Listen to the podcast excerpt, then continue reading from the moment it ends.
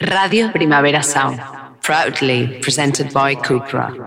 I speak too fast, too fast for radio. I speak too fast, too fast for radio. I speak too fast, too fast for radio, radio.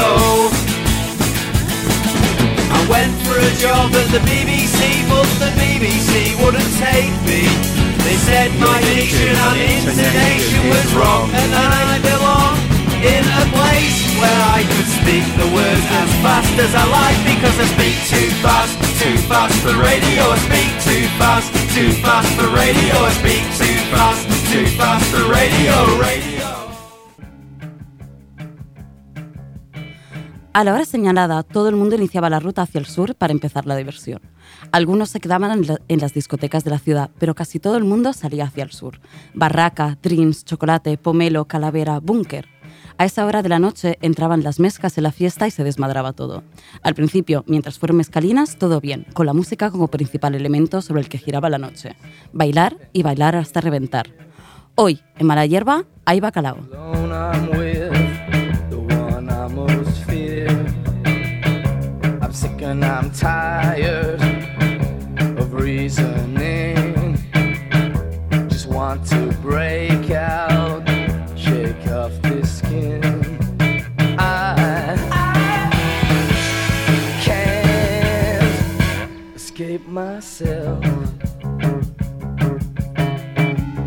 Hola a todas y a todos, soy Patri Filippo y os doy la bienvenida a Mala Hierba, el programa de Radio Prima Sound en el que nos adentramos en los mundos de los sellos discográficos independientes.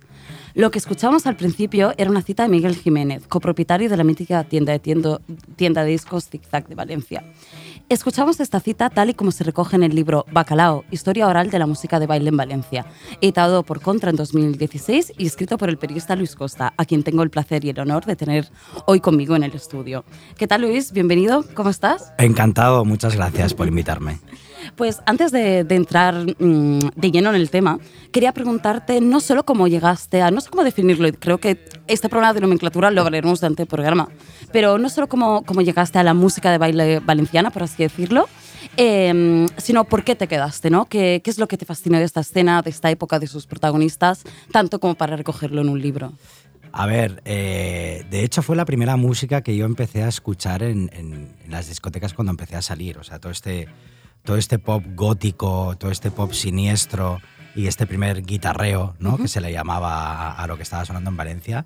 Eh, sonaba mucho en Barcelona en, en la época en la que yo empecé, empecé a salir, ¿no? Recuerdo que una de las primeras discotecas a las que fui eh, fue el Verdi, de la calle Verdi, donde ahora están los cines, donde pinchaba Tony Verdi. Yo recuerdo que conseguí entrar con 17 años, eh, meses antes de cumplir los 18, no sé cómo, pero la verdad es que me fascinó, ¿no? todo, todo, todo aquel mundo oscuro, gótico, todo ese pop tan romántico, pero a la vez a la vez como tan pulsátil, ¿no? Y todo aquello me, me, me atrapó, ¿no? La, la verdad es que me atrapó y me acerqué enseguida a la cabina a ver lo que estaba haciendo el DJ porque veía que algo estaba pasando ahí. Aquello me voló la cabeza. Toda esta música me gustó, la empecé a comprar, la empecé a pinchar yo también, de una manera muy amateur y no profesional. Y claro, empecé a, empecé a saber de Valencia, ¿no? De lo que estaba pasando en Valencia. Amigos míos bajaban, eh, me pasaban ¿En cintas. qué, en qué año estábamos más o menos? ¿Pasaba esto? Esto es en el 87, a partir del 87, Ujú, vale. sí, 86, 87, 88, que yo era, yo, yo era, yo era un crío, ¿no? Pero, pero bueno, ya empezan, amigos míos un poco más mayores ya empezaban a bajar a Valencia y son esos dos o tres años en los que yo salía por Barcelona y, y mis amigos más mayores bajaban a Valencia, eh, traían las cintas de Spook, de chocolate, Claro. nos explicaban todo aquello, ¿no?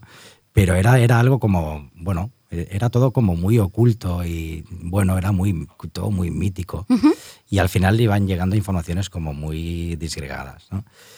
Pasó mucho tiempo, yo además en Barcelona pues, eh, pues tuve la oportunidad de empezar a pinchar y de salir por aquí, conocer todas las salas y realmente em, conciertos y no tenía ninguna necesidad tampoco de bajar a Valencia por más fiesta que hubiera, Claro. porque ya la teníamos aquí, ¿no? Pero con el tiempo sí que me di cuenta de que allí estaba pasando algo especial. Empecé a bueno, ver algún documental suelto, a, a escuchar recopilatorios, a hablar con gente y sí que poco a poco fui como eh, ligando esta, esta historia, pero claro, estaba toda muy disgregada y cuando tuve la oportunidad de, de leer finalmente, mucho tiempo después, en el 2004, en Éxtasis, Buenísimo. de, de Joan Oleaque, que, De hecho, el- lo, lo citaremos que buenísimo. es un libro de culto que gracias a él, pues yo luego me metí en, Fantástico. en Bacalao, pues sí que ya empecé a tener ganas de, de, bueno, de, de conocer la historia y de hablar sobre el tema. Y citaba yo al principio del programa a Miguel Jiménez, ¿no? hablando de, de barraca, de chocolate, de mezcalinas y de toda la pesca, nunca mejor dicho. Pero sin embargo, como decías, ah, esta historia se remonta a mucho, muchísimo antes. ¿no? Todavía hacemos la, la asociación de Ruta de Valencia, electrónica, sonidos acelerados, etcétera, ¿no? Pero em, en realidad empieza con ritmos mucho, mucho más lentos y muchísima guitarra, como el tema que abría el programa, que es el I Can Escape Myself de The Sound, editado en el 80 por el sello de Bill Drummond, de DKLF, ¿no? Entonces, ¿por qué empezar justo por este tema, ¿no? ¿Por qué el, el 80? Porque justo es el año en el que, a ver, eh, unos años antes, desde el 70 y mediados de los 70, pero sobre todo desde el 77 hasta, hasta el 80, Juan Santamaría, que es el pionero absoluto de toda esta historia y el, probablemente el DJ pionero absoluto de, de- de- de este oficio eh, en España. ¿no? El, el- Juan Santamaría eh, pinchaba en, en Oji eh, primero, que era un, un tugurio donde iba lo, lo mejor de cada casa. Y, y luego en Metrópolis, eh, que ya era una, una- una primera discoteca moderna, pero él estaba pinchando pues el punk, new wave Exacto. y todo este rollo, ¿no? Pero en el año 80, eh, em, Carlos Simó, que era, que era eh, DJ de Barraca, que era una discoteca del Saler, de, de- de, bueno, de guiris, ¿no? de, de- de- de veraneo, eh, estando de camarero, bueno, persiguió la oportunidad, era muy, muy musiquero y persiguió la posibilidad de, de entrar a pinchar. Eh, y justo después de una Semana Santa en la que pinchó Juan Santamaría de rebote y, y él se quedó como fascinado. Le explotó la cabeza al ver a Juan Santamaría pinchando con singles que no conocía Exacto. y sin preescucha, en fin, de una manera muy precaria. Y, y sí, sí, y le dieron, le, le dieron la oportunidad y él, él bueno, dijo, pues, eh, pues yo, voy a, yo voy a dejar de pinchar música eh, negra y voy a pinchar, y voy a pinchar música blanca, que hoy en día esto puede sonar, puede sonar un poco mm, duro y un poco incorrecto, pero en aquel momento tenía todo el sentido, ¿no? Porque se estaba pinchando música disco, se estaba pinchando el primer italo disco, más cheesy. Que yo eh, decir que me encanta, ¿eh? Luego creo que tendremos una discusión sobre esto, pero... a mí también, pero realmente se estaba entiendo. pinchando música muy comercial, Sí. música, bueno, rumba, Exacto, rumba también, claro. y, y música lenta. De repente se, paraba la música y durante media hora se ponía música Los lenta. lentos, ¿no? Para que las parejitas Y no, había, exacto, y no había ninguna intención de club por ninguna parte. O sea, los camareros con pajarita, eh, moquetas por todos lados, espejos, era todo Las muy- salas de baile, ¿no? Más que... era todo muy casposo y realmente también eh, muy machista. ¿no? Es decir, una, una, ¿no? una organización en la que en la que prácticamente la mujer estaba allí al- un poco al, al- al servicio de, ¿no? Totalmente. del, del- del- del machito allí ligando con las tías y tal. Esto, es, esto tardó tiempo en cambiar. Pero empezó a cambiar ahí, justo en Valencia en este momento, porque Carlos Simó empezó a pinchar eh, pues, eh, punk, eh, post-punk, new wave, synthwave, se cargó las lentas, o sea, bueno, toda esta música se cargó el, el momento de las lentas, Claro. empezaron a integrar también a, a, bueno, pues a diseñadores de moda para que hicieran pases de modelos como Francis Montesinos o Guayquemola, eh, a, a grupos teatrales para que hicieran acciones, empezaron a hacer carteles, que ya, Sí, hablar- ya hablaremos sí, sí, de ello. Pero San María, o sea, de repente inventaron, inventaron desde cero y ellos, como actores, la cultura de club y- y, poco a poco le fueron dando forma. Y yo creo que una, una pregunta que, que nos hemos hecho mucho, que se ha hecho mucho, es ¿por qué Valencia? ¿no? De todas las ciudades de España, ¿qué pasó en Valencia para que eso naciera allí? Y te voy a contar mis, mis dos teorías, yo creo que va por dos polos. Una que son eh, las rutas de distribución y las tiendas de disco, es decir, a Valencia, primero en los grandes almacenes de Viuda Miguel Roca ¿no? y luego en Zigzag, que justo habló, abrió Juan Santamaría, llegaban discos que no llegaban a otras partes de España. Pero otra que me parece más interesante es por la gran de música en la calle y de fiesta en la calle que hay en Valencia, es decir, las fallas, todas las la tradición de músicos que hay, ¿no? Y la cultura de, de música que pasa de generación en generación en esta ciudad. De hecho, muchos de estos disc jockeys empezaron a pinchar en fiestas de fallas, ¿no? Eh, Lo cuenta el libro también en Bacalao. No sé qué, qué opinas tú, ¿por qué Valencia? Totalmente. Tony el Gitano, por ejemplo, em- em- empezó a pinchar allí, el, y Quique Serrano también. Y, y totalmente, de hecho, en, en todos los pueblos hay una banda municipal y todo el mundo toca algo, y to- o tocan la banda, o toca Exacto. algún instrumento. Son, mucho de por la calle, mucho de, de- de agrupación. son muy musiqueros y, y son muy fiesteros. son muy fiesteros. Entonces, al final es, es, bueno, es un cóctel, ¿no? Eh, eh, maravilloso. Además, hay que tener en cuenta que Valencia al final es una ciudad importante de España, pero está, no está en el foco como pueden estar Madrid y Barcelona. Exacto. ¿no? Y al final van haciendo y tampoco no tienen esta presión. ¿no? Yo creo que gracias a esto y teniendo en cuenta toda esta musicalidad natural e innata que tienen, poco a poco han ido haciendo, han, han podido configurar todo esto a su aire. Pero luego también está el hecho de, de- además de todo esto, está la localización, ¿no? Todo esto Exacto. está pasando en el, en, en el Saler, en la Albufera, que es una, bueno, es un, es un delta, ¿no? Es una zona casi, casi onírica y fantasmagórica, maravillosa, pero a la vez como donde parece que el tiempo no pasa, todos son arrozales o si no son naran- naranjos en el interior. Total. Y- esta, y- esta y- dualidad valenciana, ¿no? Que todavía hay entre la el maravilla y el desastre, sí. es el campo, ¿sabes? sí, ahí al sí. final están a su aire y no y están ocultos allí Exacto. y nadie les ve y van a su puta bola con discotecas inmensas, con un sound system Exacto. maravilloso y allí nadie les ve. Y de hecho, yo, luego hablaremos de esto, pero de hecho que yo creo que ellos guardaron esto como si fuera un tesoro. Sí, sí, sí, sí. De hecho, bueno, cuando se masificó es para, para mm, quienes los que estuvieron desde el principio, para quienes ya, o sea, quienes creían que ya había acabado, ¿no? Cuando llegó la masa. Y mm, por ir avanzando, justo eh, mencionamos a Juan Santamaría, que también fundaría el sello Plataforma, que eh, sacaron cosas de Anne Clark, aquí en español licenciaron cosas de Anne Clark, o de Sad Lovers and Giants, que es la próxima canción que, que vamos a escuchar. Entonces, si te parece, la ponemos Venga. y luego comentamos.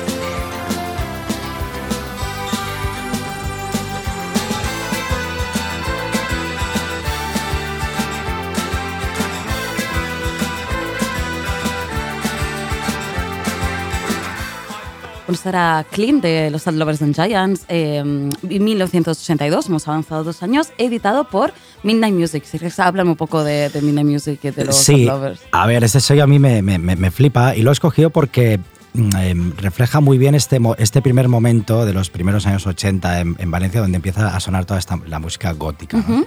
Y además, em, y el guitarreo, ¿no? O sea, es una música como, bueno, pues esto, ¿no? Con un componente muy melódico, muy romántico, muy oscuro, pero a la vez muy fiestero también, ¿no? Si te fijas, las bases son contundentes. Exacto. Hay mucho, Ahí está ritmo, ahí está velocidad, hay ¿no? Que ya exacto, hay esta urgencia, hay, hay estos sintes y al final está como esta especie de, bueno, de, de- de- red cada vez más, más oscura y más eh, perversa que al final mm, identifica un poco a Valencia. ¿no? Probablemente hubiera, hubiéramos tenido que hablar de Vegas, Vegas Banquet, ¿no? que es el sello que realmente, de, de Bauhaus y toda esta gente, Daniel Ash y tal, que sacó más material de todo esto. Pero a mí este sello me, me- me- me tiene fascinado desde siempre. Ahí salieron cosas de Dismortal Coil, salieron cosas de The Essence, que también me, me Sí. gustan mucho. Y que también fueron clave, los, los, los pusieron muchísimo, ¿no? En, Y, y de Snake Corps, que, Ujú. fila- que es uno de es uno de los himnos valencianos de, de toda la vida, ¿no? Y está, está bien porque ya te digo que refleja muy bien este momento ahí gótico valenciano que durante los primeros eh, 80 sonaba en todas partes, sobre todo en chocolate. De, de hecho, no recuerdo ahora en qué discoteca era, una en la que pinchaba Tony Gitano, creo que era, ¿no? Que Chocolate, hicieron- en chocolate. que hicieron una fiesta de Halloween que la decoraron tan, tan, tan harta, ¿no? Que daba incluso miedo. O sea, yo creo que contaba, lo contaba en el libro, que lo repasé hace poco. De hecho, de hecho hay, sí, sí, hay, hay, hay un artículo muy, muy divertido de la, de la época de un periodista de The Guardian que bueno que, que, que explicaba, relataba un poco su experiencia en, en chocolate y, y, hablaba de bueno de la, de, de la experiencia de ver a Tony el gitano eh, desnudo con una, con una, túnica negra con, con, con crucifijos colgados Sí, y sí, inver- sí, sí. invertidos y que aquello parecía sí. un aquelarre de, diabo- diabólico. De hecho, Hotel Gitano cuenta ¿no? que era tan fan, tan, tan, tan, tan fan de Joy Division que quiso emular de broma ¿no? el, el suicidio de Ian Curtis en no sé qué sala y, y hizo ahí, montó toda la escenita, tal, no sé qué, y cuando soltaron la silla se estaba ahogando de verdad, ¿no? Sí, Pero sí, sí, con el que había montado el numerito decía en plan, ¡guau, tío, lo estás haciendo de puta madre! Exacto, exacto. Esto lo montó con, está muriendo. Esto lo montó con Juanito el Torpedo, que es, que es un fenómeno, que es otro DJ de la época, que también que inauguró Spook y que pinchó en, en mogollón de sitios, que hoy en día está haciendo conciertos todavía de todas estas bandas, de Bauhaus, por ejemplo. Y, y efectivamente, de hecho, bueno, es que Tony Gitano y Ian Curtis nacieron el mismo día. Es verdad. Y entonces por eso él está súper pillado con, con- con- y con Allen Sexfield, que lo tiene, Sí. que lo tiene tatuado ahí en, en uno de los brazos. Y sí, sí, cuando se suicidó quiso um, hacer toda una... Un una- homenaje, pero una, a la una performance como diciendo, como vosotros sois unos garrulos y no entendéis nada, voy a hacer este Exacto. homenaje a mi ídolo. Pero sí, sí, realmente la, la- no funcionó bien en todo el numerito de la soga y tal. Se estaba ahogando de verdad. Y mm, mencionamos ahora Joy Division porque de verdad hubo un momento que hubo una, una hermandad, ¿no? Manchester-Valencia, es decir, hubo un Sí. montón de, de sellos que fueron para allá, bueno, en que Valencia incluso era casi un modelo para Manchester y para Factory, ¿no? Bueno, de hecho, eh, Tony Wilson llegó a decir que, que solo en dos ciudades como Manchester y Valencia se podrían haber dado dos escenas tan brutales como las que se dieron. Es fuerte que, que este, ¿no? que, que este ídolo absoluto eh, dijera esto. Eh, Es así, es así, sí, sí. Y, y además eso te hace pensar lo, lo punteros que fuimos, ¿no? Porque mucha gente, yo, yo no sé, mira, una pregunta, ¿tú crees que fuera de España, porque en España ya estamos, creo que ya hemos como asumido que fuimos punteros en Valencia y tal, fuera de España se conoce Valencia como fundadora de la escena clubbing de parte? Nada. No, no, ni, no, Nada, nada. no nos conoce ni Dios. Nada, de hecho, bueno, hombre, sí, claro, todos estos sí, ¿no? De hecho, pues los Stone Roses eh, tocaron gratis en, Sí. Barra- en Barraca porque, porque, porque querían conocerle las mezcas y tal. Y los Happy Mondays también, y otras tantas bandas que Exacto. tocaron rebajando sus cachés o- o haciendo algún pase gratis y, y queriendo estar en Valencia y en, y en- y en toda esa locura de escena tan brutal con gente tan entregada, ¿no? Luego hablaremos de los conciertos. Pero, pero sí, sí. O sea, eh, realmente yo, por ejemplo, siempre, siempre comento el ejemplo de Simon Reynolds, ¿no? En su, en su Biblia de la música rave, Ahora de la, te contaré de la sobre escena, todo. de la escena rave, Energy Flash, eh, él no, o sea, habla de, de- sobre todo de la escena rave inglesa, Sí. está claro, y de la escena rave holandesa, incluso de la americana y de europeas, ¿vale? pero no, no menciona la escena de Valencia en ningún Pues momento. muy fuerte. Es acojonante, ¿no? Esta omisión, o sea, por decir- ya te pongo un ejemplo de alguien que es Sí, sí. una eminencia, ¿no? Tú sabes, lo, lo he quitado del guion del principio porque creía que no era relevante, pero ya que es mencionado Energy Flash de Simon Reynolds, yo lo tuve que dejar de leer, eh, no por esto de Valencia, porque no soportaba, tío, utilizaba cada dos por tres o la traducción, el adjetivo titilante. Y me ponía histérica, en plan, una noche titilante, un baile titilante, no sé qué, no sé cuántos. Y, y en cambio, y se me hizo muy pesado y dije, mira, mm, Simon Reynolds, hasta luego. Me pongo, me pongo un disco, Eres tío, muy- me ab- eres me- muy guay. Sí, sí, me abro la cerveza y me pongo una sesión en YouTube y a tomar por saco. Y en cambio, leyendo Bacalao no me pasó, se me hizo muy ligero, os lo recomiendo un montón a los oyentes porque de verdad es como, como es una historia oral que está contada a trozos, tal, por, por los protagonistas. Bueno, se lee, se lee en un pispás, ¿no? En cambio, eh, Energy Flash me pareció un tostón. O sea, horrible. Queda, queda dicho, queda dicho, Patri, pues. ¿A qué se dijo? Eh, Entonces, bueno, quería, quería decirlo. Pues si te parece, vamos a seguir ahondando en esta hermandad. Valencia-Manchester, los conciertos, pero primero vamos a escuchar la siguiente canción que es Looking for a Hilltop Megamix de Section 25, el 84.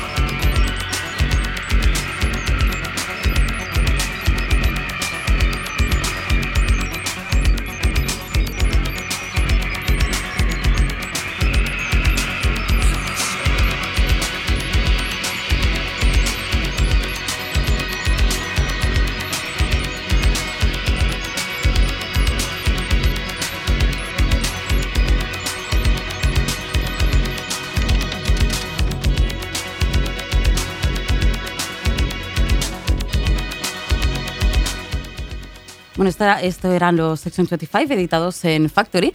Em, de hecho, para, para quienes seáis oyentes habituales os sonará, para quien no, os lo recomiendo. Hicimos hace poco un mala hierba dedicado a Factory Records con Rafa Cervera, que, que también sale en tu libro. Y hablamos un poco de todo esto. Yo he de decir que siempre había sido reacia a hacer un mala hierba de Factory, porque me parece que es un sello que todo Dios conoce, ¿no? Pero, sin embargo, no pusimos ninguna de New Order ni Happy Mondays y Joy Division, ¿no? Porque realmente la gente se queda en eso, pero hay mucho más de, de, de Factory, ¿no? Una, como grupos como Section 25, que son la hostia. Totalmente. A ver, yo, yo ahora os explicaré por qué he escogido este tema, pero primero vamos a hablar del sello. Es, es un sello que, que, que funda Tony Wilson, que es el, el dueño a, a su vez de, de- de Hacienda, que es, vamos, la leyenda, ¿no? La leyenda de que al principio, eh, pues bueno, acogió a todas esas bandas de post-punk que también empezaron a sacar, ¿no? Como Joy Division, evidentemente, de Dirty Column, a Certain Ratio y otras Exacto. tantas y tantas y tantas, ¿no? Pero luego todo el, el- todo el giro que empezó a dar tanto, la, tanto el sello, sacando cosas como este tema, que es del 84, o, como, o, o sacando, por ejemplo, bueno, ya no hablemos de New Order, ya llegaremos, pero luego cosas muy pop también, ¿no? Como, como The Wake, que Claro. estábamos hablando exacto. antes. O que es- los Stockholm, Stockholm Monsters, que, que a mí me flipan. por ejemplo, o también sacaron, pues, eh, yo qué sé, el primer álbum de los James, por ejemplo. Sí, sí, sí, sí. sí, De- sí. Y eh, cos- OMD, de hecho, bueno, lo primero que de OMD que salió fue en Factory. También cosas como The Railway Children, eh, eh, cosas más eh, finas como Ana Domino, o sea, Sí, bueno, sacaron muchísimas cosas. Entonces, Total. al final toda esta evolución de Tony Wilson, que era, que era, que era un personaje eh, absolutamente visionario y, y excesivo y, y histriónico, pero que consiguió primero levantar ¿no? un templo eh, del clubbing mundial como fue, como fue eh, de Hacienda, donde, de- donde también partici- participaban como, como propietarios eh, New Order. Exacto, ¿no? sí. bueno, de hecho, toda la pasta de New Order se Bueno, iba- está este libro maravilloso y el- de hecho el contacto directo era Peter Hook, ¿no? Sí. Y está este libro maravilloso de Peter Hook que se, que se llama Cómo no dirigir un club, Exacto. que está, está editado también por Contra, que os lo recomiendo porque es una puta maravilla. Y al final ves toda esta evolución de Tony Wilson dando una oportunidad a una serie de grupos mm, chaladísimos que primero que tocan en de Hacienda y luego sacan sacan en lo- los temas en su en su discográfica. Entonces, es cierto, ¿no? Todo lo que se conoce más es todo lo de New Order y todo lo de Joy Division, e incluso a Certain Ratio, aunque sea una banda que luego eh, hace mm, una progresión muy especial. Pero hay cosas loquísimas y muy bizarras Sí, sí, sí, sí. que merece la pena que ya, que ya lo repasasteis, ¿no? Sí, sí, y sí. todo esto tuvo un eco en, en Valencia precisamente por esto, porque es música muy especial. Este tema eh, de Section 25, que es una banda muy protoelectrónica, pop proto- protoelectrónico, eh, está en todos los, eh, y lo veréis, si al, fi- al final de, de Bacalao hay, hay unas playlists con unos, to- unos tops de los DJs y todos lo ponen este tema. Es verdad. sí, es que sí, es sí, 84. sí. en- si tú haces un poco ahí un, un ejercicio ahí de traslación y tal, este tema en el 84 debía explotar. Una barbaridad, sí, sí, es verdad, es verdad. Mira, aquí José Conca, José Conca justo pone, José- pone que lo tengo aquí delante. José Conca que empieza a pinchar en el 86, ojo, ¿sabes? Sí, sí, sí, todo, sí. todo Dios lo pone. Fue parte de, de- de la educación ¿no? musical de, Claro, claro, de, claro, de toda esta Te- gente. Te, te- te da, te da la medida de lo avanzados que estaban. Exacto, exacto. Mm. Y de hecho, lo avanzados que estaban se ve también por la de gente de fuera que fue a tocar a Valencia y que solo tocó en Valencia, por ejemplo, en España, ¿no? O que querían Totalmente. tocar en Valencia. La de Totalmente. conciertos que se hicieron, que es como una otra de las patas súper importantes, ¿no? La música en directo, Ujú. que, que yo reivindico siempre la necesidad de las salas, un circuito, tal, el, el- el crear como una comunidad, ¿no? También a través de, de- de las putas salas em, y de programar conciertos. Totalmente. En, en- bueno, es que era una, era una locura en Valencia. En- a, a mediados de los 80, en el 83 y 84. Yo no sé si coincidieron justo en el 84. Yo creo que igual fue un poco antes Isla, que es una discoteca loquísima en medio de un campo de naranjos con, con capacidad para 8.000 personas. eh, además, súper fake, ¿no? Todo ahí como una especie de, de estilo medio árabe, pero todo muy fake. Y luego Pachá, ¿eh? Pachá, Pachá Valencia, Pachá Auditorium, que, que seguro que en el 84 eh, ya estaba en marcha y allí tocaron, por ejemplo, de Mode, unos de Page Mode súper joven, Sí, sí, sí, jovencitos, tocaron allí. eh, un montón de bandas, eh, Soft Cell, por ejemplo, tocaron también en, en, en una discoteca que se llamaba Éxtasis, que llevaba eh, Tony, eh, Tony el Gitano por primera vez en España, con su primer álbum. Tocaron en Éxtasis, que era en, en un pueblo que no recuerdo, en Yombay, creo, en un pueblo que se llama Yombay, creo un pueblo ignoto de mil habitantes y bueno, en fin, tenían que tocar en el cine y al final no sé dónde acabaron tocando Soft Cell, ¿sabes? Sí, con, sí, con no. una, con una Revox y tal. Pero luego todo aquello fue cada vez a más, ahí, em, se inauguró Zigzag y grupos como, no sé, em, The Chameleons, em, Sí. The, The Sound, The Essence. Estaba, O sea, estaba repasando aquí como el, porque hay una parte del libro en el que sale, ¿no? Y yo qué sé, a Anne Clark, que ya lo hemos dicho, Anne Nina, Clark. Nina Hagen, pero Anne Clark me parece flipante, ¿eh? O sea, No, no, Anclar, Anclar, Anclar de hecho, de, de hecho hay una anécdota que no, no está en el libro porque yo no conseguí la fuente, pero esta es una historia de estas que a mí me fue llegando también. Y Las Anclar, a- leyendas, ¿no? Al no- tener, al no tener la fuente no la pude incluir, pero a mí me explicaban mis amigos eh, que bajaban a Valencia y tal y que se lo explicaban sus amigos de allí, que Anclar, por ejemplo, eh, tenía, tenía pánico a salir a, a- a tocar porque ella al final era una poetisa que recitaba encima de un colchón de música, de música electrónica maravilloso, pero luego de repente tenía que tocar para delante de 2.000 o 3.000 personas Claro, en Valencia. claro, es que los de fies- Valencia- de fiesteros como locos y esta decía, pero esta puta locura que Claro, es. es que igual eran grupos que en su, en su Inglaterra natal o donde fuera tenían como eh, 20, 30 Nada, personas y de- llegaban a Valencia y venían 20.000 puestos de mezcal. Totalmente, grupos como de, de, Bol, de Bolshoi, por decir algo. ¿no? Sí, Pues- sí, pues- sí. pues- Aquí, joder, eh, Jonathan Rickman, Egyptian Lovers, eh, Meteors, eh, Ice the Healers, eh, to- tocaba Johnny Marr, Chameleons, Cymox, en plan Alien Sex Friend, o sea, un montón de gente tocó eh, Danza Invisible, sí, sí, sí, Radio Futura. Me sobra ya que un par que tocaron ahí porque flipaba. Es como, tío, es que todo, todo se, estaba, se estaba haciendo ahí, ¿no? Totalmente, además, al, al final lo que más ha trascendido es eh, la movida madrileña ¿no? de, de aquella época, pero en realidad la movida valenciana fue súper potente y fue coetánea. con los glamour también. Fue, coetánea, exacto, con toda la movida musical eh, valenciana súper transgresora y al final ha trascendido más, más- más la otra, pero es que probablemente sea porque al final la de Valencia, aunque tenía un sustrato ahí de música en directo importante, pero al final estaba adscrita a todo un movimiento de, de- de cultura de club tan pionero y tan nuevo Exacto.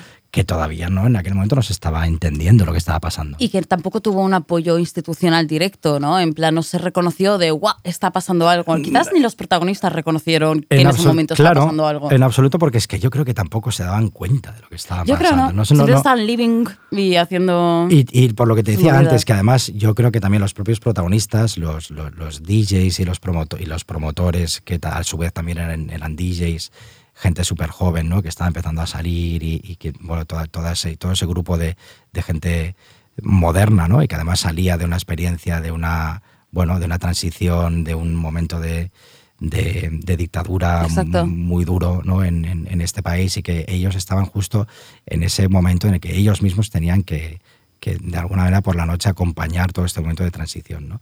Todo aquello no fue fácil y no se entendió hasta el cabo de, de años, yo creo. Y también hubo una actitud, es que no recuerdo si ahora si era en, en Éxtasis de Joan Olac, donde lo leí, pero, o, en algún artículo, pero hubo una actitud de eh, somos el ombligo del mundo, aunque no lo seamos para nadie, ¿no? En plan de, mira, no nos hacéis caso, estáis todos mirando hacia Madrid y Barcelona, pues nosotros vamos a por todas, ¿no? Y con nuestra ciudad hacemos, hacemos estas cosas tan, tan echadas para adelante, ¿no?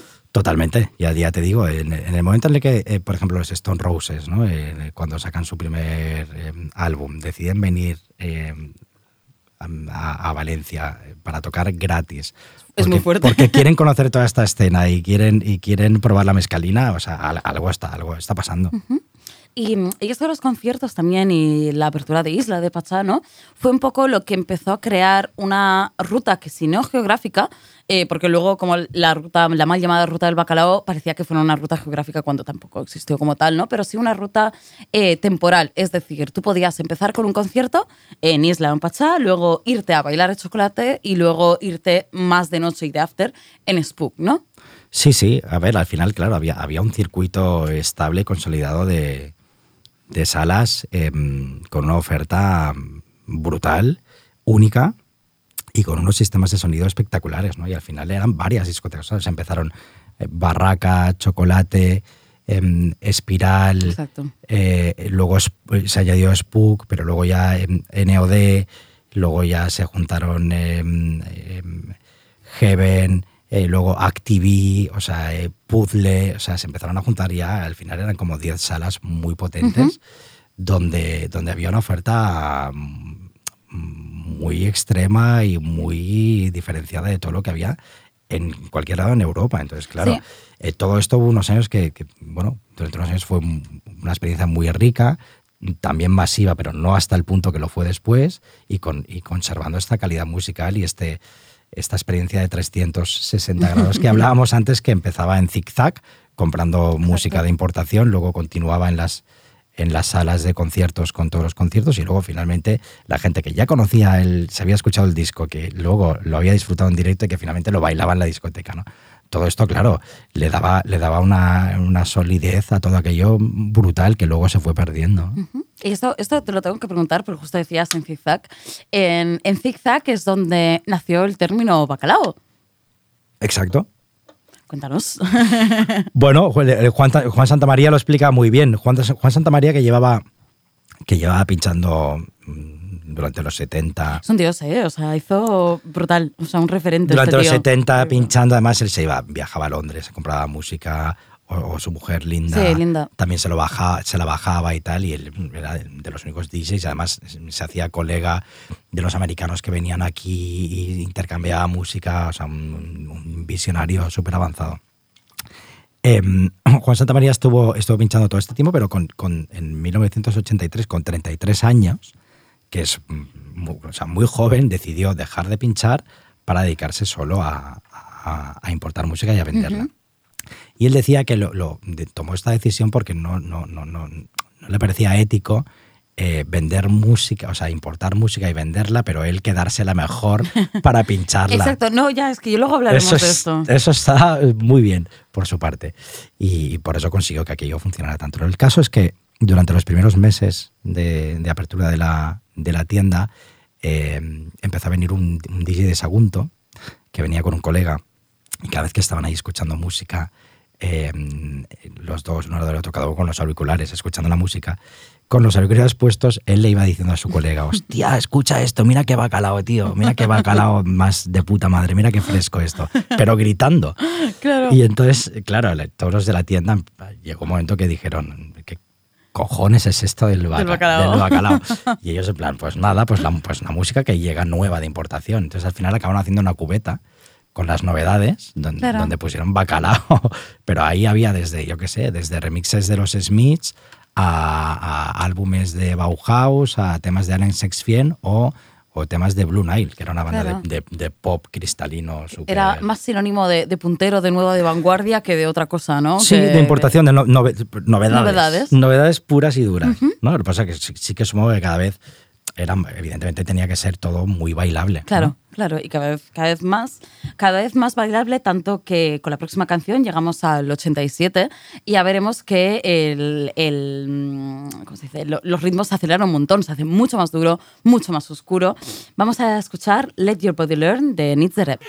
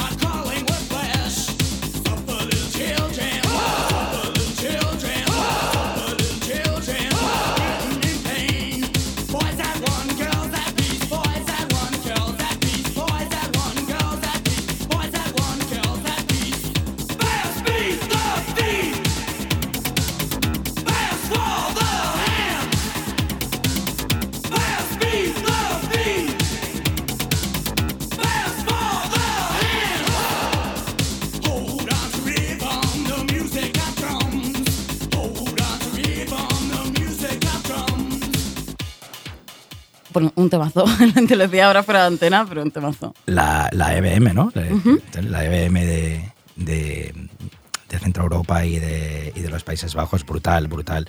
Esto eh, lo he escogido para introducir el, el- el sello Mute. De hecho, hay- a mí hay muchos temas de, EBM que me, que, que me flipan y además que identifican muy bien la el segundo lustro de los años 80, donde es- todo va, se empieza a endurecer, donde empieza la caña valenciana y todo se empieza a oscurecer de verdad. Eh, bueno, es el sello de los de los de Page Mode, evidentemente, pero luego es acojonante todo lo que lo que llegan a tener, ¿no? Y todo lo amplio que llega que llega a ser, ¿no? Bueno, publicaron, editaron el, el tema de los niños del parque, de Elias and Dangerous, Ujú. Temazo. pero temazo, pero sacan cosas de, de todo Dios, o sea, de Fat Gadget, de Yazoo, de Erasure, de Wire, eh, luego de Birthday, de Birthday Party, de Nick Cave, evidentemente, pero luego en los 90, pues yo qué sé, de Moby, por ejemplo, de, Sí. de Renegade Soundwave, más adelante de, de John Spencer, Blues Explosion, de Goldfrapp, o sea, es, no te lo acabas realmente, ¿no? Es un sello brutal. Y que durante todos estos años em, es un sello muy avanzado donde empiezan a introducir todos los ritmos más, bueno, de la EBM y todo- todos los ritmos más, más prototecno. Exacto. Que en Valencia son, en este momento son religión y que tampoco se están pinchando tanto en todas partes. O sea, eh, eh, por ejemplo, bueno, evidentemente sí en, en Bélgica con, todo el, con toda la escena New Beat, que también tiene luego un reflejo en, en Valencia. Y, Correcto. o sea, son dos escenas que también se retroalimentan ¿eh? La- y son muy parecidas, porque también en, en la escena New Beat también reúne eh, discotecas que están como apartadas de la ciudad, en, la zona, en las zonas rurales, eh, pues también ¿no? con, con- con unos ritmos particulares, con una presencia importante de la droga, de una estética muy, muy propia. Exacto. Y, las, y son dos, dos escenas muy, muy coetáneas ¿no? al final. Y, mm, y de hecho esta, esta canción se coloca casi en el, o sea, en el libro explicas, ¿no? Que, o explican eh, los personajes que, que, que entrevistas que del 84 al 90 fue la época gloriosa, ¿no? En plan, en el 90 pasa algo, ¿no? Y, empieza como a, desvirtuarse, por así decirlo, ¿no? Pero aquí estamos en el 87, todavía se están acelerando los ritmos, pero no demasiado, ¿no? entran en juego todas las, todas las, em, todos los nuevos em, instrumentos para, para hacer música electrónica, ¿no? Todos los, todos los samplers y los sintes y tal. Pero aquí en Valencia se tiende siempre, se, se ha tendido siempre más a la, a la parte más oscura, ¿no? Sí. Mm, claro, en la misma época también se está haciendo house, ¿no? Exacto. Y acid house con las mismas máquinas. Pero, pero bueno, eso tiene, pues, tiene un reflejo eh, obviamente en, en Chicago y, y Detroit con el techno y tal, eh, y en Centro Europa, luego en Inglaterra con el acid house ya en el 87, 88 sobre todo. Pero en Valencia van a la suya. O sea, Sí, sí, siguen ellos oscuritos. Siguen, claro, siguen con toda su tradición. Y todavía a día de hoy ¿eh? hay muchísima tradición oscura, perdón que hago este inciso, pero... En Valencia. Sí, ¿tú muchísima. crees? Hombre, hay un montón de grupos. eh, Margarita Quebrada son de Valencia, La Plata son de Valencia. eh, estaba una sala que se llama la, la, la Resi, la Residencia, donde tocaban todos estos grupos, ¿no? Y yo creo que siguen teniendo, en plan, que los grupos que salen de allí eh, son grupos mm, todavía como de post-punk y tal, no, no lo han perdido. Ah, sí. Ah, sí, muy bien. sí, Ah, sí, pues sí, sí, ya te los pondré. bien. Pero Está muy Venga, bien, no, venga, lo, venga. no lo han No perdido. los conozco, no los conozco. Vale, guay, guay, guay. No, y entonces eh, sí, o sea que ca- cada, bueno, pues que, mm, al final era, esta era la intención, ¿no? Que, que, que la experiencia cada vez fuera más, más extrema, más eh, diferente, más, ¿no? Huyendo un poco de la, de- bueno, del patrón, del, del patrón. Esto es lo que siempre ha intentado Valencia. Exacto, sí, pero llevar la avanzadilla, ¿no? Y de tan, tan hacerse extremo, tan llevar la avanzadilla, que llegamos a ritmos cada vez más rápido, rápidos. Perdón. Esto es en 1991, los Format.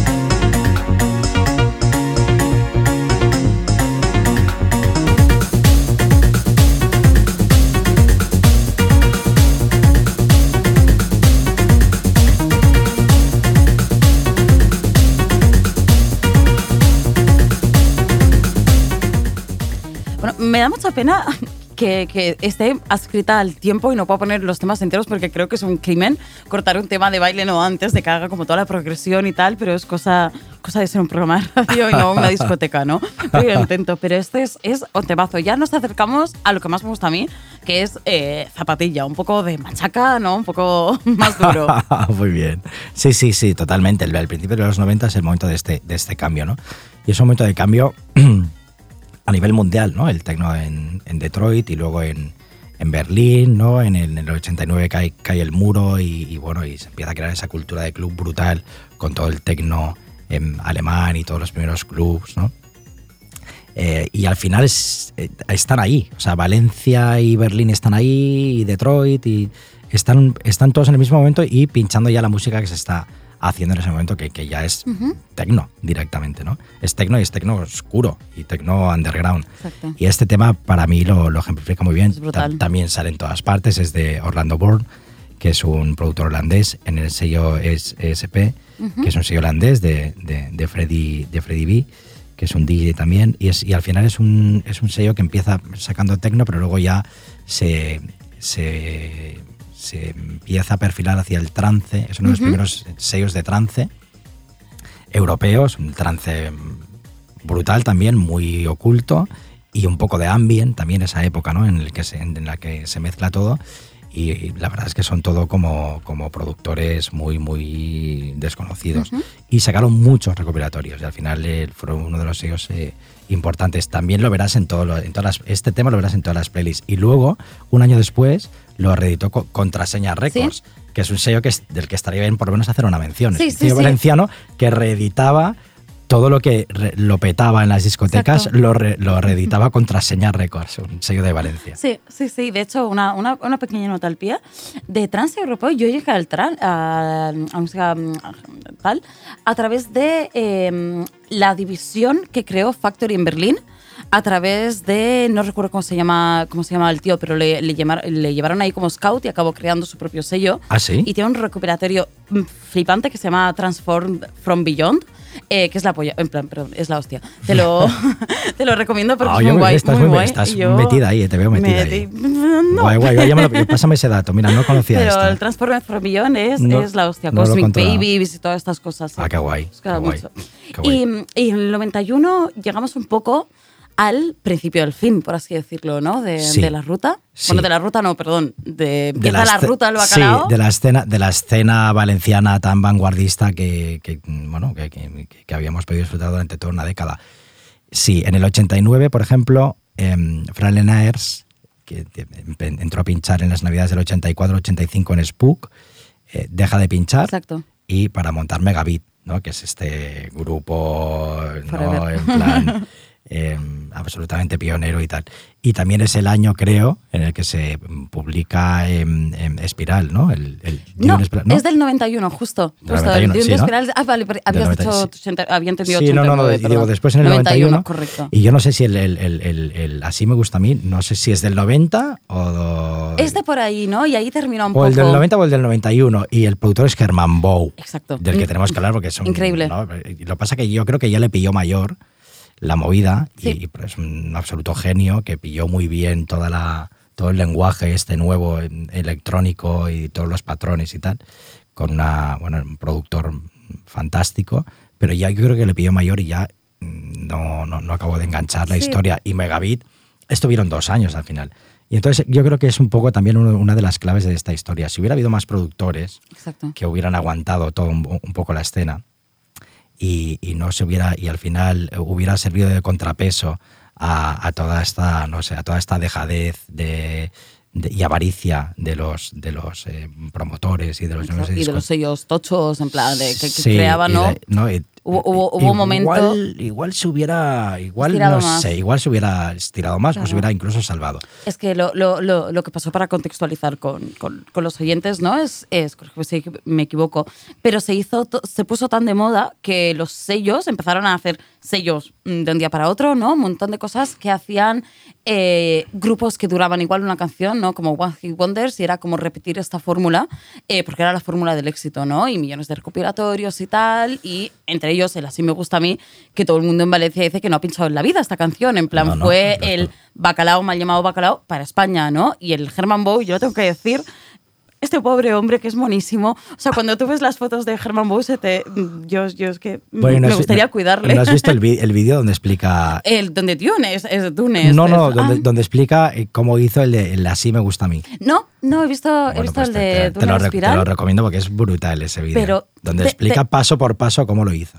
Tenéis que verlo porque además es que es un señor que parece el señor, el señor que te encuentras en, en la panadería cualquier mañana, Un ¿no? abuelo- un abuelo Con sus entrañable, un un abuelo entrañable, sí, sí, sí, Y sí. estaba detrás de grandes producciones Ajá. o producciones súper eh, que hicieron un montón de pasta a comer, así me gusta a mí, y no vio ni un duro. El pobre hombre Herman Bow todavía sigue en, en- en litigios, en juicios, ¿no? Para intentar que se les dé, se le dé algo de los royalties de él, así me gusta a mí, de Chimobayo, ¿no? Tal cual. Entonces desde aquí reivindicamos a señor Herman Bow, que, Sí. que yo le quiero mucho. Totalmente, yo también.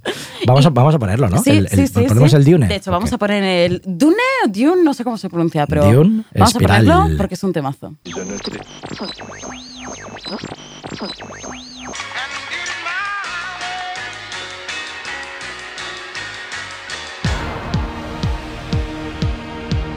Bueno,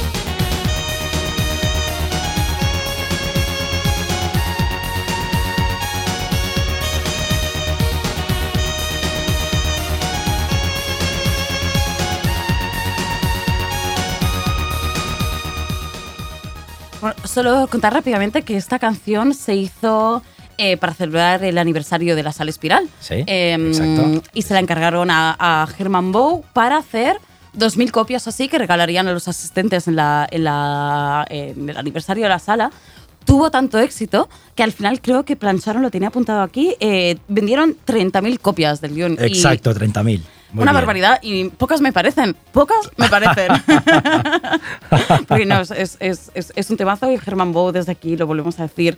eh, gran productor que también eso estuvo produciendo a, produciendo a Megabit de Liners. No hemos hablado de, de- de Fran, que es otro gran protagonista de, de esta historia. Yo solo rápidamente quiero re- resaltar que fue el primero que realmente empezó a mezclar en. Valencia. Es decir, antes eran disc jockeys que hacían una selección que te cagas de buena de canciones, pero las ponían una tras la otra, básicamente, sí, al- ¿no? Al, corte, al corte, exacto. Es, el- Exacto. es el primer DJ y, a- y además a, ni- a- a nivel mundial. O sea, alguien en, en Estados Unidos es, pues, coetáneamente, ¿eh?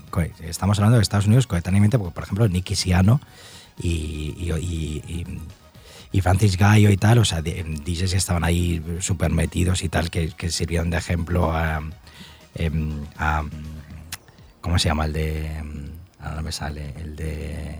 El de The Love. A David, a David Mancuso, por ejemplo. O sea, em, dos DJs que, y, y Fran en Spook fueron los primeros que empezaron a pinchar haciendo el beat matching, es decir, manteniendo Exacto. dos canciones al mismo ritmo y, y- y a la vez, sin, sin ninguna digresión y al mismo BPM, ¿no? Y manteniendo también las melodías y tal. O sea, es una locura. Esto lo empezó a hacer él. Mm. De hecho, hay un. Porque ahora hablaremos un poco de cómo toda la migración hacia Barcelona, ¿no? Pasamos de. eh, Valencia se va agotando, todo se va como acelerando. Y en Barcelona eh, nace lo que hemos venido, nuestra herencia, Barcelona, que es la máquina, ¿no? Pero hay una figura central dos figuras centrales en esto, que es cuando Nando Discontrol conoce a Fran Lines, ¿no? Y flipa con su manera de pinchar. Es decir, el tío le pone un disco, que no recuerdo cuál era, un disco por un lado, un disco por otro, y luego va y le pone el cassette de No mires a los ojos de la gente de, Eh, de golpes golpe, muy bajos, bien, ¿no? muy bien, de golpes y bajos. soy una empollona. Y Nando. Discontrol lo flipa, ¿no?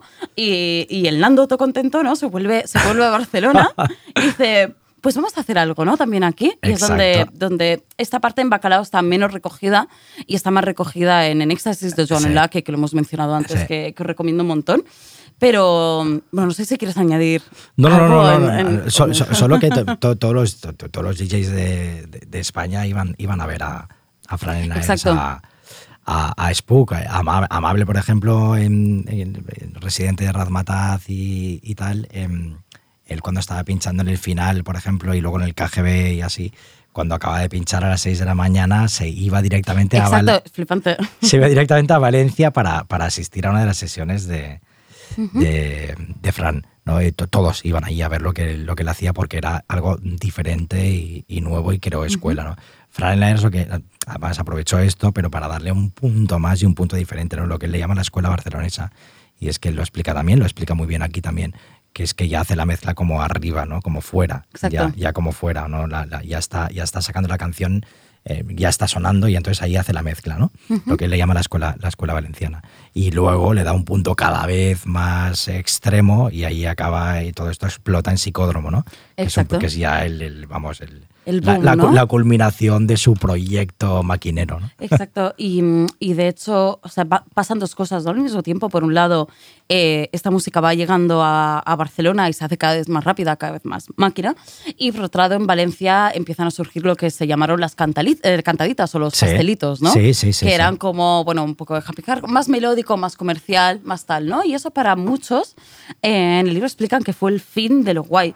Y esto es algo que a mí me cuesta entender. O sea, lo entiendo desde su punto de vista, de, en plan, desde la vanguardia, lo comercial, pero ah, todos tienen como un, un- precisamente para estar a la vanguardia, una, una actitud, ¿no? De, eh, por ejemplo, no compartir tus descubrimientos con los demás, ¿no? Como siempre de querer ser un poco elitista. Entonces creo que esto provoca este rechazo a las cantaditas por ser como lo que sonaba eh, comercialmente. Y es algo que no entiendo de, de esa... No lo sé, ¿eh? yo creo que, que son, que son dos, dos generaciones, o igual al final hasta tres. Tres, sí, porque con hasta Jaén tres llega completa- la son completamente diferentes. Y aquí yo creo que pasan dos cosas. O sea, realmente el, el- el- esto, esta situación de la que tú hablas de rechazo, que, es, que, que- que realmente es así, se da justo cuando a, finales de los mediados, sobre todo mediados de los 90 y, y ya finales, eh, pues bueno, ahí está, ahí está dejadez, ¿no? Por parte de, de- de- de los de los propietarios de las discotecas y de los promotores que pues, pues em, cada vez em, están descuidando más tanto la música como el, como el servicio de, su sala, ¿no? Empiezan a montar sellos discográficos donde empiezan a hacer copias de cuarta y quinta generación de un hardcore de garrafa con unos vinilos mal planchados, mal publicados, que suenan mal, de música em, cada vez peor. Y esto realmente sí que no hay por dónde cogerlo. Luego, luego pasamos, pero bastante, des- bastante después, a la escena de la máquina. Entonces, Exacto. la escena de la máquina es otra cosa ya. Es otra cosa. La escena de la máquina en pues bueno, con, con- después de, de, de Discontrol en, en, en Psicódromo que, que se cierra en el 91, final, mediados de los años 90 en Cataluña se empiezan a hacer unas producciones, bla, bla, que sobre todo eh, tienen su momento más fuerte a finales de los 90 y principios de los 2000, pero sobre todo a finales de los 90. Y es una escena que a mí no me flipa, que a mí, eh, A mí me encanta. gener- generacionalmente me, ya me pilla lejos y ya me pilla en otro momento y paso a, otro, a, a otras cosas, ¿no? Eh, a otra música electrónica y el sonar y tal, pero que ent- entiendo que a una generación, eh, o sea, no me parece de mala calidad tampoco. Las son buenas producciones, bien grabadas, con buenos sellos, hay una buena escena, muy potente, pero que a mí, a mí ya me pilla mayor y que, claro, son, son ritmos cada vez más rápidos que, que a mí me El- destrozan. El quema zapatilla, ¿no? A ¿no?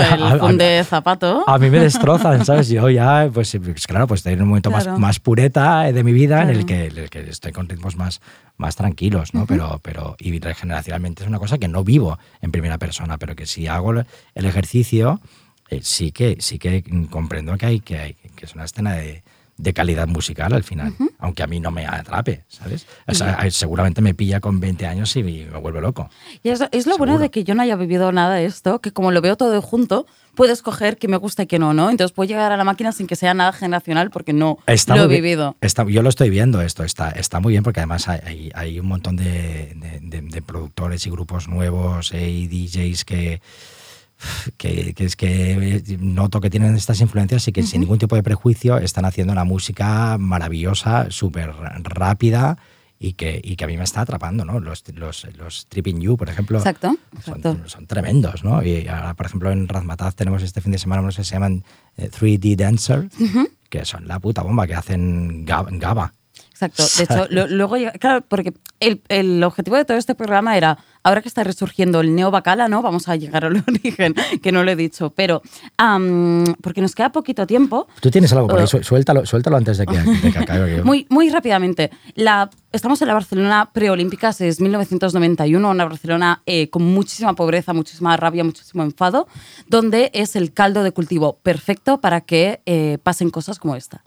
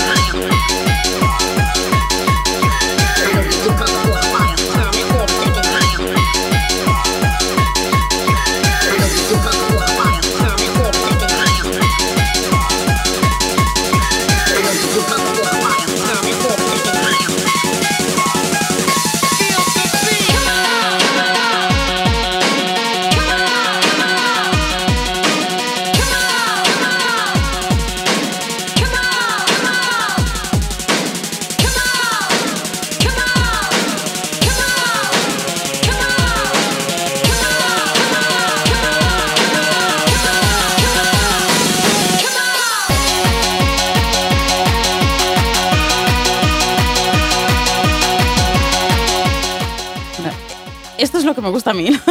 No, no, no. lo la- siento, o sea, esto me flipa. Creo Bueno, que, no que lo está, siento, de que hecho. está de puta madre, que, que- que yo ahora vi- viéndolo con, con la distancia, o sea, a mí en el momento no me, no me pilló, pero ahora estoy... Lo, lo- Living. lo estoy viendo, ¿sabes? Además, yo creo que llevamos unos años en los que ha habido un estancamiento un poco y todo esto está muy bien, que, que lo que reviente todo, ¿sabes? Y, y muy rápidamente, claro, es, es decir, a Psicódromo y luego el Bola 8, ¿no? Que es lo que el, el otro local que abrió Nando. Em, y, luego el Scorpia y todo lo Exacto, que viene y todos después, ¿eh? pero antes, o sea, estamos en 1991, Barcelona preolímpica, Sí. y hay una cita de Joan Nulac en Éxtasis que me gustaría leer que dice. Eh, cuando ya pasa la Barcelona del 92, ¿no? dice, la sociedad postolímpica se enfrentaba, sin poder esconderse, con el reverso de ella misma a través de la cara desfasada de sus hijos. Y odiaba hacerlo, porque no podía soportar el reflejo. Es decir, estamos en una ciudad que ha vendido que la modernidad tenía Sí, que llegar, claro. que había que quitar toda la mierda. Claro, claro, De hecho, lo, este lunes emitieron un capítulo de Crims que iba sobre un asesinato a, mm, a una mujer transexual a, Sí, sí. a, mm, Sí, a sí, lo- manos de un de, de- de skinheads, ¿no? De un, sí, sí, de un seguidor. De, Y entonces estamos en, en toda esta época, ¿no? Y Nando lo, lo, lo reconoce, Nando Control, que me da mucha penita hablar de él porque sé que ha acabado muy mal y está en la cárcel y me da muchísima, muchísima pena porque es un genio, entonces lo digo muy rápidamente. sí, sí, sí. Pero yo, me lo- eso- yo también me lo aprecio mucho, la verdad. Y, y Cataluña no decide, de hecho, más radicalmente que en Valencia, eh, decide acabar con todo esto ¿no? en el 94 con una ley que prohíbe a los a los, After hours. a los exacto, los afters, ¿no? Y, y chaparlo todo y terminar de ya de limpiar, ¿no? Y es como, bueno, tenemos que llegar al, al 2000 limpios, ¿no? Con esta Sí, Barcelona tenía- post guapa. de- de- exacto, muy bien, exacto, esto te lo iba a decir. De hecho, tenían este, este lema tan, tan, tan, tan pijo y tan lamentable del, Bar- del Barcelona Exacto. guapa y todo lo que no entrara en, Exacto. en este canon, pues era, era repudiado. Que, que de hecho y- era un poco la diferencia entre Valencia y Barcelona, ¿no? O Cataluña. En Valencia la fiesta, eh, por mucho que fuera vanguardista, o sea, elitista vanguardista dejaba entrar a todo el mundo. Totalmente, era, su- absolutamente democrática, absolutamente, Y en. Barcelona, en Ah. cambio, eh, esta música estaba relegada ¿no? a gente, gente en riesgo Al- de pobreza o gente a, a la lu- chusma, al ¿no? Al lumpen, a la extrarradio. Exacto, y, exacto. Y esta rabia, y explotaban su, su rabia eh, en estos sitios, ¿no? De, de hecho, Nando lo dice, seguramente chaparon el 8 porque, y los afters porque ahí es donde se, eh, se iban los nazis, ¿no? Em, pero, pero eso, que mm, era donde tenía lugar toda esta gente que no tenía un lugar en la sociedad, ¿no? Y no solo Está nazis, claro. efectivamente. Y de hecho me, me gustaría poner un audio precioso de YouTube, os, escucho, os recomiendo la, la sesión entera, que es el audio de la última sesión del 8, lo que hice Nando al principio de la última sesión, que es precioso y suena así. Buenos días, Barcelona. Soy Nando Dix Control. Durante los próximos 90 minutos, Fran, mi compañero de cabina y yo mismo, intentaremos resumir 17 meses de duro trabajo en esta cinta que ahora estás escuchando. Más de un año y medio, en una hora y media que además de ser la última hora del 8, fue también la última hora y media de 6 millones de ciudadanos residentes en Cataluña. Después de esta cinta, se acabó el recibir la luz del sol bailando, se acabó el salir a divertirnos cuando queramos y se acabó el seguir la fiesta hasta que nos dé la puta y real gana. Espero que los temas que hemos seleccionado os evoquen recuerdos inolvidables y os den el subidón definitivo que nos tienen negados desde el 1 de agosto de 1994. Pero a pesar de que nos traten como borrachos, drogadictos y delincuentes, el espíritu del 8 seguirá vivo en vuestros corazones cada vez que escuchéis esta cinta. Recuerda, cabronazo, Barcelona no se rinde. Bienvenidos al 8. Baila o muere. Que me encanta porque es eh, en contra de Barcelona posad guapa, es Barcelona no se rinde, cabronazo baila o muere, ¿no? Son Es dos una- Barcelonas. Eso, de hecho, es una, es una pintada legendaria que había en, en- en una de las puertas del lavabo de Psicódromo, que al final es una revisión del Rave or Die Exacto. in- eh, inglesa, ¿no? De, de la escena acid house y tal. Me, me parece maravilloso. Es, es- una- es una- es una- es un resumen de la, de la cultura de club llevado a, a su máximo exponente. ¿no? Y de hecho, me he planteado, quizás debería, debería hacer como la parte 2 de este programa, que es más en Barcelona y la máquina, ¿no? Porque no nos queda más tiempo, pero muy rápidamente, ¿no? Pasaron muchas cosas, es decir, Valencia se fue como, bueno, toda la demonización por parte de los medios, etcétera, por, por ir cerrando, ¿eh? Eh, Esta ruta al bacalao, este eh, el documental donde un Carlos Francino, ¿no? Súper joven, eh, Sí, sí, sí, habla de la ruta, etcétera. En Barcelona, en sí, hasta- cambio... Hasta, que el cuerpo aguante. Exacto, hasta que el cuerpo aguante. Eh, en Barcelona, en cambio, sigue proliferando, ¿no? En, aparte con, con una visión muy, eh, muy marketingiana, ¿no? Ya muy, muy de los 2000, de Ponaeri y todas estas discotecas, siempre del extrarradio, ¿no? Claro. Pero que todo empiezan... despla- todo desplazado, ¿eh? Exacto, exacto, Todo- siempre. todo, o sea, que no molesten la ciudad. ¿sabes? Exacto, ¿no? Y aparte siempre, yo recuerdo, yo escuchaba Ponaeri en el instituto porque tenía un compañero que iba y era, y era nazi. Entonces es como, a- así llegué yo al Flying Free y tal, ¿no? Pero como no lo he vivido, no sé si hubo otra cosa también. Y quiero creer que, que sí que hubo más cosas que, que cabezas rapadas y violencia y tal, no lo sé. Pero a- a- allí, ¿te refieres? En el Ponaeri, en el Ponaeri. En el Ponaeri, ostras, no lo sé, yo no, yo, y en el Scorpia y tal. Claro, No lo sé, es que es- me gustaría decirte que, que no, pero, pero es que es lo, no sé, es lo que había, es que todos los chavales Claro. de, de aquella época estaban metidos Bueno, en gente, esta, gente descasada, gente en, sin esta clase. en esta escena y eh, la verdad es que cada vez se fue radica- radicalizando más y cada vez también, ¿no? Es una escena que al final se, se les escapó un poco de, de las manos. Lo que pasa Pa- es que... Pasa la escena Gapper también, de hecho, en Bélgica, ¿no? Todo el Gapper se va deshaciendo también porque empieza Claro. a haber mucha violencia, ¿no? Y Claro. parece, que es lo que me jode, que eh, aceleración de BPMs y música más rápida significa más violencia, ¿no? Durante, sí, ¿ves? Aquí lo estás clavando porque, porque es una cosa que ahora no está pasando y que está muy bien. Y es lo que yo estoy viendo. ¿Sabes? Que se está recuperando de toda esta, de toda esta escena. O sea, la, la- la mejor tradición se está haciendo muy bien, de una manera muy fresca y muy inteligente y con muy buen gusto y con calidad. Y se está como introduciendo en, el nuevo, en la nueva escena clubbing que hay, Ujú. que es una escena que además se- está tocada y que bueno ha salido como ha salido del- de la pandemia y se está como rehaciendo y pero está muy bien que en este momento de, de- un momento de reconstrucción justo en este momento es- haya aparecido todo este Sí, momento de es revival. súper curioso de por y qué está ahora. muy bien está muy bien porque no viene acompañado de todo este bueno de todo este lumpen y de toda esta agresividad y tal entonces esto está pues, súper bien pero normalmente normalmente cuando a las escenas hardcore eh, finalmente las ha acompañado todo este sistema de excesos y de violencia, de descontrol. Pero yo es, creo así, que- es así. Creo que está resurgiendo ahora, y por terminar, porque nos ponemos súper filosóficos, pero yo creo que está resurgiendo ahora porque mi generación, que es la que está llevando adelante estos resurgimientos, o sea, You son de mi edad, Nerve Agent, que los vamos a poner, son de mi edad, Rocky Reaper son de mi edad, etc. Eh, hay una rabia y un cierto enfado con el sistema. Hemos pasado que ha habido un, todo un resurgir del post-punk, ¿no? Margarita Quebrada, La Plata, tal, no sé cuántos, que era como esta simplemente tristeza ante el futuro. Y ahora creo que estamos, mi generación, en una época de rabia ante el futuro, ¿no? Entonces sí que yo veo cierta, cierta, cierta rabia en, en este resurgir. En estamos Claro. hasta, hasta el coño Claro, no de no est- tener futuro, ¿no? Volvemos no a estar est- como en los No mm, me est- putos 90. Cara, no me extraña y es que está muy bien que así sea, porque es que, si- es que si no es un aburrimiento, todo el rato es lo mismo, todo, todo es previsible y nunca pasa nada y se tiene que acabar con esto. Un poco, un poco de, de punk, pero de, de no sé cuántos de punk, de punk, pero también con, con- con- con una actitud eh, positiva y, Exacto. ¿sabes? Y de cultura de, de cultura de club, que es una cosa que se ha perdido. Exacto, correcto. Cultura de club. Pues, pues si te parece, bueno, no, no nos queda más tiempo, así que Luis, muchas, muchísimas gracias por ha sido estar un aquí. placer, se me ha pasado al final volando esto. Muy guay, muy guay. Me hubiera gustado bailar más, pero hay muchas más canciones. Pero bueno. Muchas Y, gracias. mm, Y, nada, quería despedirme con uno de los grupos de ahora que hacen Neo Bacalao,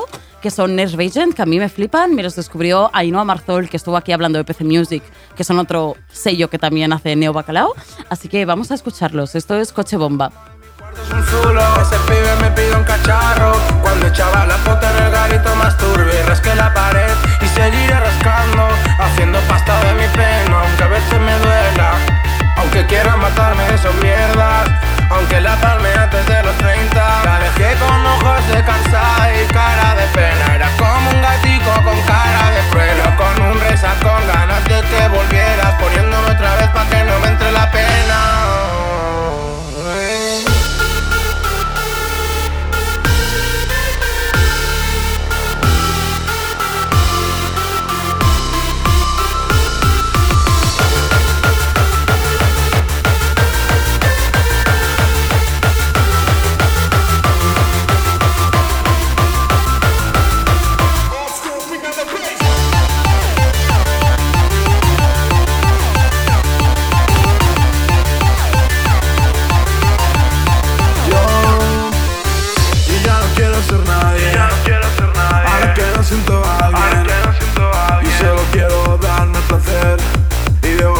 sangre.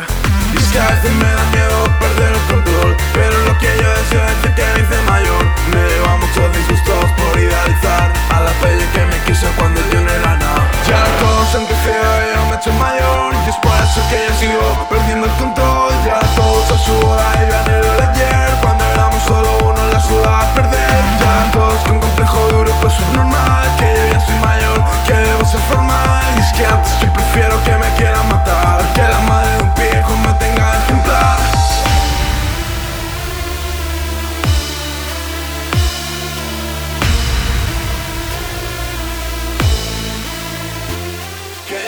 Radio Primavera Sound. Proudly presented by Cupra.